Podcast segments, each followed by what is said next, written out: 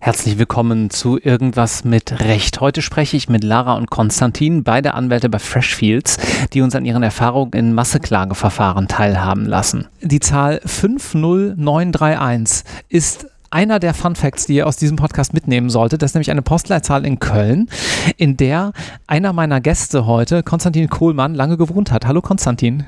Hi, in der Tat, in der Vorbereitung auf den, äh, unser heutiges Gespräch lässt man ja dann vielleicht auch so ein bisschen sein Leben Revue passieren und fragt sich, was habe ich äh, eigentlich gemacht, was kann ich Spannendes erzählen. Und dann bin ich so die Station meines Lebens durchgegangen und habe mit etwas Erschrecken feststellen müssen, dass ich wesentlichste Teile meines Lebens innerhalb einer Postleitzahl verbracht habe und zwar exakt 50931 äh, Köln. Äh, da steht mein Elternhaus, da war die Grundschule, zu der ich gegangen bin, da ist das Gymnasium gewesen. Ähm, und nach so einem kurzen Stints in äh, Uni Frankfurt äh, und Uni Bonn bin ich dann auch irgendwie zum Ende des Studiums zurückgekehrt nach Köln und habe dann äh, an der Uni Köln mein erstes Staatsexamen oder äh, gemacht. Wir sind aber heute hier auch nicht nur zu zweit, sondern sogar zu dritt, denn Lara Friedrichs ist noch bei uns. Hallo Lara. Hallo Marc. Gibt es bei dir auch eine Postleitzahl, die dein Leben bewegt? Nee, bei mir ist es genau umgekehrt. Ich habe in meinem Leben sehr, sehr viele Postleitzahlen schon äh, gesehen. Ich bin auch bereits als Kind wahnsinnig durch die Welt gekommen und in meinen ersten zehn Jahren siebenmal umgezogen. Also genau das Gegenteil von Konstantin. Wie kam es denn dazu? Ähm, ja, wenn man so einen umtriebigen Vater hatte, der in der Zeit noch an der Uni war äh, und dann ständig mit seinem Doktorvater bzw. Habil Habilvater mitwechseln musste, ähm, musste, musste ich auch mitziehen, wurde nicht gefragt damals. Verstehe. Uni, das ist äh, interessant. Da haben wir eine Gemeinsamkeit. Mein Vater äh, ist, hat auch eine gewisse Beziehung zur Universität. Er war nämlich Universitätsprofessor in 50931 Köln äh, für Strafrecht. Ja. Ach, ja, genau. Also gewisse Vorbelastung äh, spielt da bei mir durchaus eine Rolle. Ich habe dann äh, auch nochmal nachgeschaut, tatsächlich in Vorbereitung auf, ich habe mich sehr gut vorbereitet auf dieses Gespräch heute, man merkt's.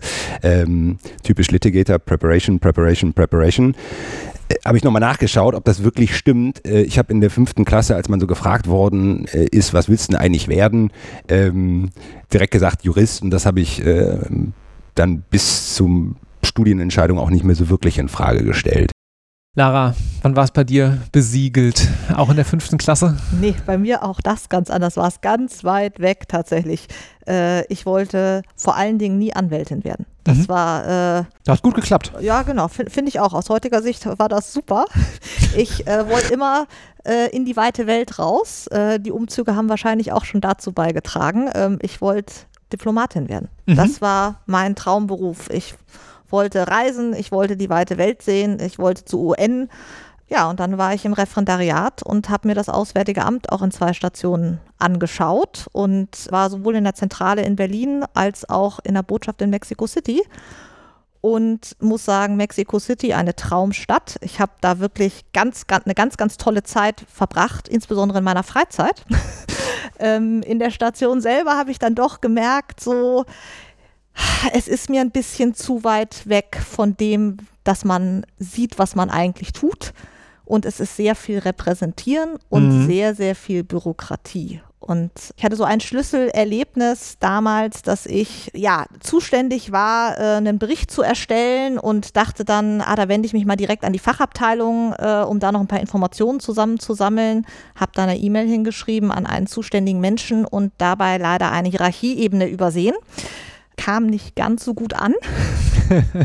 und da habe ich dann doch gemerkt, dass ich vielleicht auch ein bisschen zu forsch unterwegs war für die Verwaltung und musste mich danach dann etwas neu orientieren, ähm, wo ich denn hin wollte. Und bist dann direkt Anwältin geworden?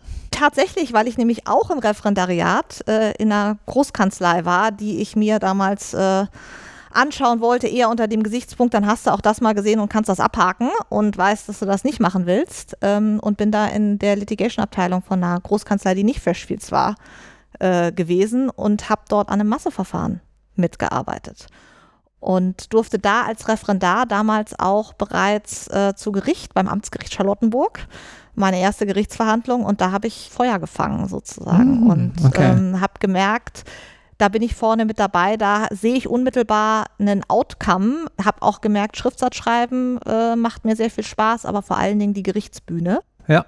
Und da war zumindest dann besiegelt, okay, Litigation ist das, was ich jetzt erstmal machen will. Wir müssen, glaube ich, gerade mal einen Zwischeneinschub äh, machen, der mir nicht aus dem Kopf geht. Und zwar, du hast gerade gesagt, Mexico City, ne? Im Referendariat. Mhm es sind ja ziemlich viele Hörer in den letzten äh, Monaten und Jahren hier zum Podcast dazugekommen und da müsst ihr unbedingt in, ich glaube, IMR 12, ich verlinke das in den Shownotes reinhören, wie ein Staatsanwalt in Mexiko angeschossen wird, inklusive Geschichte in der Bildzeitung. Also wer das noch nicht gehört hat, das muss. Äh, erlaubt mir diesen kleinen äh, Einschub. Jetzt zurück zu dem, was wir heute eigentlich machen. Das haben wir nämlich noch gar nicht gesagt. Wir sitzen hier gerade in Frankfurt zusammen. Ihr beide seid, wie man vielleicht an der Beschreibung des Podcasts gesehen hat, Anwältin bzw. Anwalt Counsel bei Fresh Freshfields, ne? So einer Großkanzlei, wie du gerade schon gesagt hast. Konstantin, wie bist du denn hier hingekommen? Also nach Frankfurt mit dem Zug. Ich bin nämlich im Rhineland Office äh, äh, von Freshfields aufgehängt, wie es immer so schön heißt. Ähm, ich muss noch ergänzen, ich habe nicht nur irgendwie äh, meine Jugend äh, und das äh, Studium in 50931 äh, verbracht, sondern ich lebe heutzutage mit meiner Frau und meinen beiden Kindern auch in 50931. Es ist herrlich. Nach diesem Podcast wird jeder diese Postleitzahl kennen. Ja, zu Recht. Es ist ja. auch eine sehr, sehr schöne Postleitzahl. Ja, ist super. Nee, man braucht ähm, auch ein Thema. Das ist, das genau, ist das ja. ist ein, ein roten Faden, der sich so durchzieht. Ähm, genau, bin äh, aus dem Düsseldorfer Büro gekommen und wie bin ich zu Freshfields gekommen? Ja, eigentlich, äh, und wenn man bei uns so in dem Team sich umschaut, sagen das sehr, sehr viele, so eher so zufällig. Ich gucke auch rüber zu Lara und weiß auch bei ihr, das war jetzt nicht so ab dem sechsten Lebensjahr geplant, Großkanzlei. Ich hatte tatsächlich durchs Referendariat hinweg und auch irgendwie elterlicherseits und so wenig Bezug zu Großkanzleien. War in der Anwaltsstation in einer kleinen, feinen Boutique für den grünen Bereich. Das hat mir auch sehr viel Spaß gemacht. Naja, und dann spät kam ich auf den Trichter und sagte mir, okay, so Großkanzlei, aber einmal sollst du es gesehen haben und habe mich dann anders als meine damalige Freundin und jetzige Frau gegen Australien entschieden und habe gesagt, jetzt gehst du mal zu einer Großkanzlei. Habe mich dann beworben bei einer internationalen Einheit, die in Köln ansässig war und immer noch ist und bin abgelehnt worden mhm. ähm, mit der Begründung, Begründung, ich hätte mich zu spät beworben. Das ist bei mir nicht so ganz so gut angekommen. Ich habe gesagt, jetzt erst recht. Und äh, bildlich gesprochen habe ich mir habe ich mir gesagt, so wenn die mich irgendwie nicht auf den Mont Blanc rauflassen, dann gehe ich jetzt auf den Mount Everest und jetzt bewerbe ich mich bei Freshfields. Und so dieses Bild, so Berg, äh, das trifft es auch ganz gut, wie meine damalige Wahrnehmung von so Großkanzleien war. So, so ziemlich unwirtlich und eisige Temperaturen und je höher man kommt, desto dünner wird die Luft und so. Und da, da, da überleben wirklich nur so Jura-Kampfmaschinen, ja, so Robo-Lawyer und äh, die marschieren dann da hoch und gnadenlos. Ja, und dann haben sie mich bei Freshfields genommen und dann bin ich da in der Litigation-Abteilung gelandet und muss einfach sagen, dieses Robo-Lawyer-Bild, das stimmte einfach überhaupt nicht. Lass uns das mal kurz zeitlich und vielleicht auch örtlich einordnen. Mhm. Die nachdem wir schon so auf der Postleitzahl rumgeritten sind, fast wichtigste Frage ist, war das noch im Kölner Büro? Das war noch im Kölner Büro. Ja, im Kranhaus. Ähm, Nee, nee, ach Gott, das war weit, das war vor, dem, früher. weit vor dem Kranhaus. Okay. Und zwar habe ich angefangen als äh, Referendar in der Wahlstation am 1. Januar 2007 ähm, mhm. bei Freshfields. Und da saßen die nicht in 50931, sondern in 50667 Köln am Kölner Heumarkt. Bist also jetzt seit ja, 15 Jahren dabei? Wenn du es jetzt so aussprichst, wird das wohl wahr sein, ja. ja. Das ist äh, in der Tat sehr, sehr lange. Okay. Lara, du bist seit sechs Jahren Anwältin? Hier? Genau, seit 2016. Mhm. Ähm, zumindest seit 2016 bei Freshfields, ja.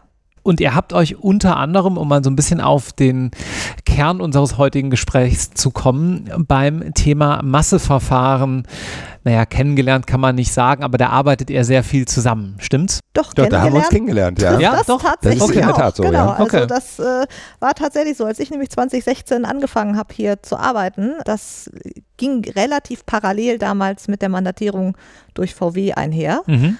Und ich habe dann damals da auch direkt auf dem Mandat angefangen zu arbeiten und so die ganzen, ganzen Anfänge noch mitbekommen, wo es so ganz langsam losging und wir dann irgendwann mal 100 Klagen hatten und schon dachten, huiuiuiui, äh, wie kriegen wir denn die jetzt noch gemanagt? Und dann wurden das immer mehr und immer mehr. Äh, und wir waren damals ein sehr, sehr junges Team in Hamburg, das das äh, mit aufgesetzt hat damals und da angefangen hat. Ähm, und irgendwann rief mich dann der Konstantin an und sagte, hallo, ich habe auch, ich habe bereits reichlich Erfahrung im Masseklagenbereich und ich habe gehört, ihr braucht hier Hilfe. Ähm, insbesondere du, liebe Lara, weil ich habe gehört, du musst demnächst eine Berufungsbegründung hier schreiben und hast das vorher noch nie gemacht. Ich kann dir helfen. Mhm. Und so haben wir uns kennengelernt. Und da haben wir uns dann kennengelernt. Das war aber in der Tat nicht so mein allererster Berührungspunkt mit einem Massenklageverfahren, sondern ich hatte äh, vorher schon zweimal äh, Berührungspunkte mit etwas, was man so Umfangssachen nennen könnte, um mal so einen Begriff aus einem anderen Rechtsbereich zu zitieren. Ähm, einfach äh, viele gleichgelagerte Einzelverfahren gegen einen Mandanten. Ähm, das erste war im Zusammenhang mit einem, einem Fonds und die zweite Sache war im Zusammenhang, ähm, bleibt da mal ein bisschen abstrakter, mit, mit äh, Kapitalanlagesachen im allerweitesten Sinne. Vielleicht muss man auch noch mal so ein kleines bisschen rauszoomen und so ein bisschen ähm, den Rechtsmarkt insgesamt betrachten, um jemandem, der jetzt im Studium oder Referendariat ist äh, und noch nicht ganz so viel von dem ganzen äh, Thema Masseklagen mitbekommen hat, das auch noch mal so aufzuzeigen. Ne? Also es gibt Klägerkanzleien und es gibt Beklagtenkanzleien. Die Beklagtenkanzleien haben logischerweise dann meist nur eine Mandantin, weil die wird ja auch mhm. entsprechend verklagt. Und die Klägerkanzleien haben sehr, sehr viele Verbraucher meistens ähm, machen entsprechend auch gut Werbung im Internet, teilweise gibt es schon TV-Spots und akquirieren sehr viele Klagen. Die werden dann teilweise automatisiert auch mit Textbausteinen und so weiter. Und dann werden die erstmal ins Gericht geschickt. Und dann landen die natürlich bei euch und ihr müsst dann, wenn gleich auch ihr nur eine Mandantin habt, aber eben auch auf diese Vielzahl an Klagen erstmal irgendwie reagieren. Wie macht man das denn? Was ändert sich denn in so einem Mandat gegenüber, ja, ich sag mal, weiß ich nicht, ähm, einer Fusion im Kartellrecht oder so, wo man jetzt nur so eine Sache bearbeitet? Ja, die erste Frage, die du, ist, ist ja erstmal, wie kommen denn die Klagen überhaupt zu uns? Also, hm. es fängt ja nicht nur damit an, normal, also das Gericht stellt natürlich an die Mandantin zu und bei einer, bei einer Sache leitet die Mandantin das auch noch weiter. Aber wenn du dann auf einmal einen Posteingang von Hunderten tausenden Verfahren hast, stellt stellen sich ganz große organisatorische Fragestellungen erstmal. Wie schaffen wir es, dass die Klage von A nach B kommt, dass wir die überhaupt bearbeiten können? Ähm, das sind wirklich so, so Dinge, die man gar nicht am Anfang im Kopf hat, wenn man über Masseklagenverfahren nachdenkt, bevor man überhaupt an inhaltlich, mhm. an Inhalt überhaupt denken kann. Ja, was macht ihr dann? Lastwagen. Tatsächlich? Ja, ja, ganz, ganz banal. Also es gibt ja, es, es gibt ja unterschiedliche äh, Möglichkeiten. Äh, in, in äh, verschiedenen Projekten ist es dann vielleicht auch mit Blick auf die, auf die Anzahl, die geringere Anzahl der Verfahren dann durchaus möglich, dass äh, Poststellen von großen Konzernen das bewältigen können und dann auch bewältigen wollen. Ähm, ab einer bestimmten Menge, ähm, und wie soll man sagen, so Gerichtsposteingänge sind ja sehr gut erkennbar anhand äh, der zumeist gelben Umschläge, sagen Einheiten, von Mandanten dann auch, nee, danke, das wollen wir jetzt nicht auch noch irgendwie in, internalisieren. Und dann muss man sich ja die Frage stellen, okay, ähm, gibt es externe Dienstleister, die das anbieten? Dann findet man einen externen Dienstleister und dann muss man äh, für den täglichen Transport äh, der neuen Klagen von A nach B Sorge tragen. Mhm. Ihr habt es jetzt schon so ein bisschen angedeutet, dass es vielleicht auch einen Unterschied gibt zwischen der Arbeit am Fall und der Arbeit am Mandat. Ne? Es gibt noch so eine organisatorische Ebene, aber es gibt natürlich auch eine technische Ebene, ähm, wie man eigentlich mit dieser Vielzahl an Verfahren umgeht. Könnt ihr dazu ein bisschen was beschreiben?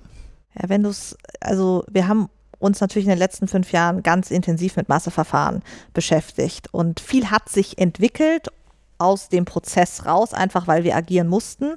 Aber letztendlich, als wir jetzt auch in Vorbereitung nochmal zurückgeschaut haben oder auch in den letzten Jahren immer mal wieder zurückgeschaut haben, haben wir gemerkt, es sind eigentlich vier Faktoren, die du brauchst, um so ein Masseklagenverfahren zu bearbeiten. Du brauchst natürlich eine strategische Beratung, das heißt, du musst den Mandanten ähm, hinsichtlich der Strategie beraten, wie, was ist das eigentliche Ziel. Du brauchst, was wir ja eben auch schon angesprochen haben, sehr viel Organisation dabei, um einfach die ganzen organisatorischen Themen in den Griff zu bekommen. Du brauchst, das hast du gerade schon angesprochen, technische Unterstützung, weil ab einem gewissen, ab einer gewissen Papieranzahl, äh, um es wirklich mal so ganz deutlich zu sagen, wir schlagen uns in Masseklageverfahren, auch weil die Gerichte ja bis äh, vor ein paar Jahren ausschließlich mit Papier gearbeitet haben. Das ist noch nicht so lange her, dass es jetzt BEA gibt.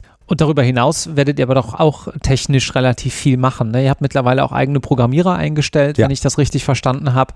Ähm, was macht ihr da? Automatisiert ihr da viel? Ähm, habt ihr da äh, eine KI am Start, wie man ja immer äh, überall gerade liest? Ähm, auf gut Deutsch, wie kommt ihr von Papier zu einem tollen Arbeitsergebnis? Also ich glaube, das muss man sich, ähm, also ich bin, um das mal vorwegzuschicken, ich bin kein Tech-Spezialist. Da gibt es andere sehr schlaue Leute bei uns ähm, im Freshfields Lab, die sowohl das Anwaltliche als auch das äh, Programmieren können, verbinden. Was ist dann also meine Aufgabe? Was ist unsere Aufgabe? Was ist auch vielleicht die Aufgabe jedes Anwalts in dem Zusammenhang? Man schaut sich die Prozesse an äh, und im Sinne der Abläufe. Ähm, und zwar sehr genau von A nach B und von B nach C und von C nach D und so weiter. Und überlegt sich, was ist daran, wenn wir jetzt über die spezifische Frage Automatisierung reden, was ist daran eigentlich automatisierungsfähig? Wie, wie mache ich das? Und mhm. dann befindet man sich in einem dialogischen Prozess gemeinsam mit Spezialisten, die einem dann bestimmte technische Lösungen anraten. Dann kann man aber sagen, äh, passt das auch? Also da muss man dann auch eine gewisse Offenheit mitbringen für diese technischen Sachverhalte, um äh, irgendwie voranzukommen in Richtung eines Ergebnisses. Das ist, das wäre meine, unsere anwaltliche Rolle im Dialog mit, ähm, mit Spezialisten für die technische Seite, die wiederum aber eben sozusagen die rechtliche Seite nicht unbedingt kennen. Genau, aber man muss dann eben auch sehen, dass dadurch auch beim Anwalt dann viel Zeit mehr, viel, viel mehr Zeit bleibt für die eigentlich coolen Dinge und auch die anwaltliche Arbit, die nämlich künstliche Intelligenz nicht übernehmen kann. Das mhm. sind die Einzelfälle, das sind die juristischen Fragestellungen, die äh, nicht ins vorgefertigte Bild passen, auch nicht ins vorgefertigte Schema. Und da kann Tech nicht helfen, da wird Tech auch nicht so schnell helfen können. Und Technik, Legal Tech, um jetzt dieses Buzzword einmal aufzugreifen, verhilft uns im Massenklagegeschäft, in dem wir uns bewegen, dazu, uns von diesen stupideren Aufgaben freizuhalten und den Anwalt dafür Freiraum zu verschaffen, sich mit den dann auch in so Massenklagephänomenen immer wieder auftauchenden Sonderfällen zu befassen. Denn das ist jetzt hier einmal ganz klar zu sagen, diese Vorstellung, dass die anwaltliche Arbeit jedenfalls soweit sie die Schriftsatzarbeit anbelangt, in so Massenklageverfahren ähm, im Prinzip daran besteht, irgendwie ein Muster zu ziehen. Also diese Vorstellung ist falsch. Sie entspricht nicht der mir bekannten Realität. Sie mag in bestimmten Bereichen so sein, aber sie entspricht nicht meiner Realität. Spannend finde ich, dass du gerade eigentlich so ein bisschen den Produktentwicklungszyklus beschreibst. Wir haben zum einen den Prozess, der optimiert wird, dann haben wir aber auch die juristischen Inhalte, die natürlich immer weiter vorangetrieben werden, kernanwaltliche Arbeit. Das fließt dann ja auch wieder zurück in die entsprechenden Vorlagen, in die entsprechenden Verfahren. Dann merkt man vielleicht irgendwann, ach guck mal, jetzt müssen wir da und da den Prozess wieder äh, anfassen und so entwickelt sich dieses Mandat immer weiter. Ne? Genau, genau so ist es. Also deswegen ist, äh, ist es auch so, dass dieses Mandat nicht auf der Stelle, niemals auf der Stelle tritt, weil Masseverfahren ist, ist nicht, dass du am Anfang mal äh, eine Strategie aufgesetzt hast und damit ist das Verfahren eigentlich abgeschlossen, sondern ähm, wir gucken uns das über einen ganz, ganz langen Zeitraum an und ständig kommen neue Themen hoch, kommen neue Probleme hoch und die kommen alle an den Einzelverfahren tatsächlich hoch, ähm, weil die erst sozusagen dann, wenn das in der Praxis ausprobiert wird, die Strategie, wenn die wenn die Strategie auf die Straße gebracht wird, letztendlich in den Einzelverfahren, sichtbar werden. Und deswegen sagen wir bei uns intern auch, und ich kann das aus meiner eigenen Erfahrung tatsächlich sagen, so ein Masseklageverfahren ändert sich eigentlich alle sechs Monate komplett und du hast alle sechs Monate ja ein anderes Mandat mit völlig anderen Themen, anderen Fragestellungen, mit denen du dich beschäftigst. Ähm,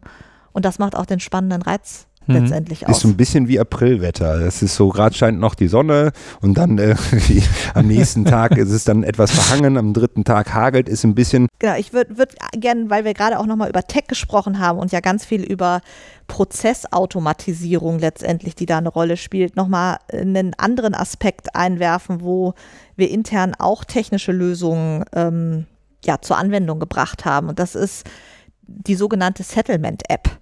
Ähm, die wir gebaut haben. Das ist tatsächlich eine App, die sich jeder Anwalt aufs Handy ziehen kann und ähm, die Vergleichskorridore vorgibt, wenn ich das mit den entsprechenden Daten, die sich im Termin ergeben, weil ganz häufig stellt sich ja im Termin zum Beispiel die Frage, ähm, vergleiche ich das Verfahren, das hängt davon ab, wie das Gericht das in dem Moment einschätzt, wie die Gegenseite das einschätzt, wie du das als Anwalt einschätzt und ähm, ob es überhaupt einen Korridor für Verhandlungen gibt. Und dann stellt sich ja immer die Frage, äh, kann ich das? Dazu muss man äh, Transparenzhinweis sagen, die App ist kanzleiintern. Die ist nicht im App Store. Das ist genau, genau. richtig. die kann man sich nicht äh, im Google Play Store ziehen. Dazu muss man schon Connections zu uns haben. Ich wollte noch mal ganz kurz zurückkommen auf das, was du abgeleitet hast zum, zur Frage des Produktzyklus. Mhm ja, die Auseinandersetzung mit den Sonderfällen oder mit den Einzelfällen führt dann zur Entdeckung neuer Fallgruppen. Das geht dann auch wieder zurück ins Muster und so weiter.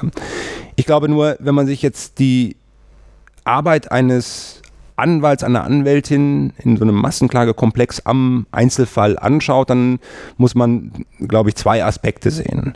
Der eine Aspekt ist, es muss halt strategiekonform sein, es muss unter Verwendung abgestimmter Inhalte passieren, natürlich. Da kann ja, mal ganz blöd gesagt, da kann ja nicht einfach jeder erfinden, was er so denkt und irgendwie gerade auf Spiegel Online gelesen hat oder was er so fühlt, sondern das, das muss ja wahr und richtig sein und man orientiert sich dann eben an, an in aufwendigen Vorgängen abgestimmten Inhalten.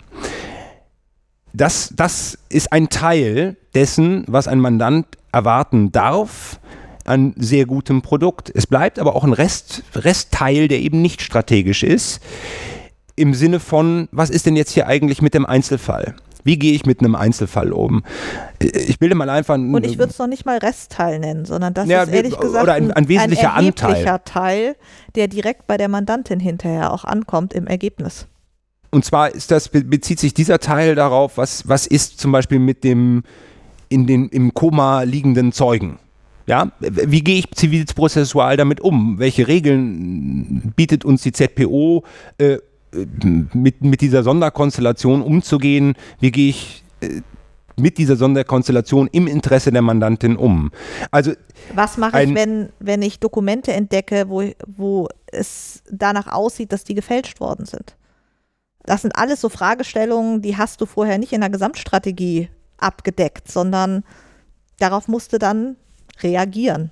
Und, und das, äh, genau darauf will ich hinaus, irgendwie ein, ein sehr gutes Produkt, ein sehr guter Schriftsatz für die Mandantin in einem, einem Massenklagekomplex besteht eben zu einem Gutteil aus Strategiekonformität und zu einem Gutteil aus echter anwaltlicher Arbeit am Fall. Gewissermaßen baut das so einen kleinen Teil eurer Kanzlei ja auch um, beziehungsweise ihr baut ein bisschen aus mit einer Masseklageeinheit, ich glaube, das ist auch schon öffentlich und darf man sagen, in Münster und perspektivisch in Nürnberg. Mhm. Was habt ihr da vor? Also um das klar zu sagen, wir bauen nicht um, wir bauen an. Das ist gewissermaßen äh, eine Erweiterung des, des äh, schönen Freshfields Gebäudes. Äh, wir haben ja eben von, von den vier Elementen, vier Faktoren der äh, aus unserer Sicht erfolgreichen Massenklageverteidigung, so ist es ja zumeist bei uns, nee, eigentlich immer, wenn ich kurz drüber nachdenke, ähm, den vier Elementen der Massenklageverteidigung äh, gesprochen. Das ist Strategie, das ist Tech, das ist ähm, äh, Operations, Projektmanagement, diese Dinge. Und viertens die gute alte Einzelfallbetreuung. Und im neuen Anbau, wenn ich das so sagen darf, wollen wir eine Spezialwerkstätte einrichten für die Einzelfallbetreuung. Genau, wir haben nicht nur auf Diesel, das ist natürlich unser prominentestes Beispiel, aber auch auf anderen Masseverfahren, die wir intern haben und die wir auch, die sich jetzt auch schon am Horizont abzeichnen, dass es die weitergeben wird und äh, hoffentlich auch zu uns, äh, von uns weiter bearbeitet werden, gesehen, dass wir in diesen ersten drei Ebenen ziemlich gut aufgestellt sind. Ähm, aber der Mandant, wie wir das eben schon beschrieben haben, braucht auch Leute, gute Leute da draußen, die ähm, für ihn im Einzelfall die Sachen durchkämpfen und ausfechten.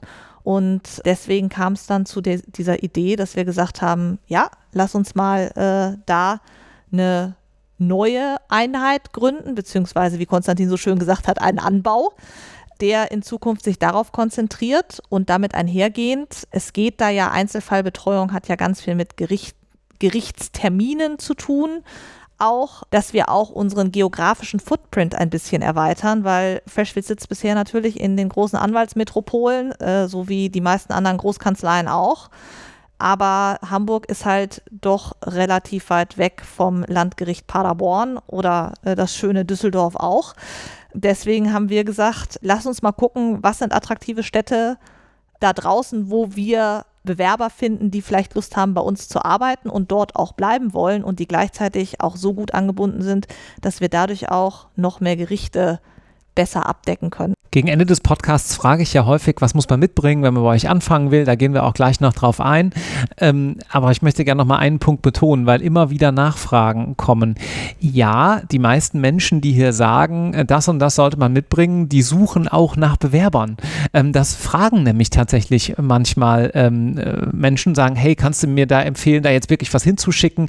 Ja, deswegen stellen wir die Frage hier, ja. Es gibt da logischerweise auch ein Vorgespräch zu so einer Podcast-Folge und ich würde das meistens jedenfalls nicht fragen, wenn ich auch ein Interesse daran bestünde, talentierte und äh, motivierte Nachwuchskräfte zu gewinnen. Also, was muss man bei euch mitbringen, wenn man beispielsweise auf so eine Masseklageeinheit in Münster jetzt Lust bekommen hat? Vor allen Dingen Lust darauf, selbstständig Verfahren zu betreuen, eigenständig Verfahren zu betreuen und die große Bühne des Gerichtssaals nicht zu scheuen. Dem kann ich mich nur anschließen. Ich hätte jetzt etwas praktischer gesagt, so ein Reisetrolley wäre auch nicht schlecht und eine Robe, ähm, aber das kriegt man äh, auch noch hin. Es ist wirklich einfach eine gewisse äh, Weltoffenheit und eine Bereitschaft, sich auch pragmatisch mit Dingen auseinanderzusetzen, zum Gericht zu fahren, keine Angst zu haben vor dem Auftritt vor Gericht, die Bühne des Gerichtssaals, sagte Lara ja eben, auch ein bisschen Lust auf Menschen zu haben. Das ist so, ein, also meine feste Überzeugung, wer ein guter Prozessanwalt werden will, der muss das vor allem üben. Es ist ganz stumpf. Das ist ein bisschen wie mit einem Weltklasse-Pianisten. Der muss auch, bevor er dann sich irgendwann mit 40 auf die Bühne setzt und sagt, äh, jetzt spiele ich irgendwas von Beethoven und die Menschen brechen in Tränen aus, der muss das vorher wirklich lange geübt haben. Und so ist es auch bei einem guten Prozessanwalt. Man muss zu Gericht gehen, man muss das erleben. Manche bringen von Hause aus ein bisschen mehr mit, die anderen ein bisschen weniger, aber man kann das üben und man kann richtig gut werden und einfach auch viel Spaß daran haben. Das ist, äh, ich muss immer daran denken, dass es wie bei Forrest Gump. So ein Gerichtstermin ist wie so eine Schachtel Pralinen. Man weiß nie so wirklich, was drin ist. Ich würde sagen, mit einer Schachtel Pralinen und einer Postleitzahl, die ich niemals vergessen werde, beschließen wir es für heute. Wenn ihr Lust auf mehr habt, schaut mal in den Show Notes vorbei. Ich danke euch ganz herzlich, Lara und Konstantin. Vielen Dank. Danke dir, Marc.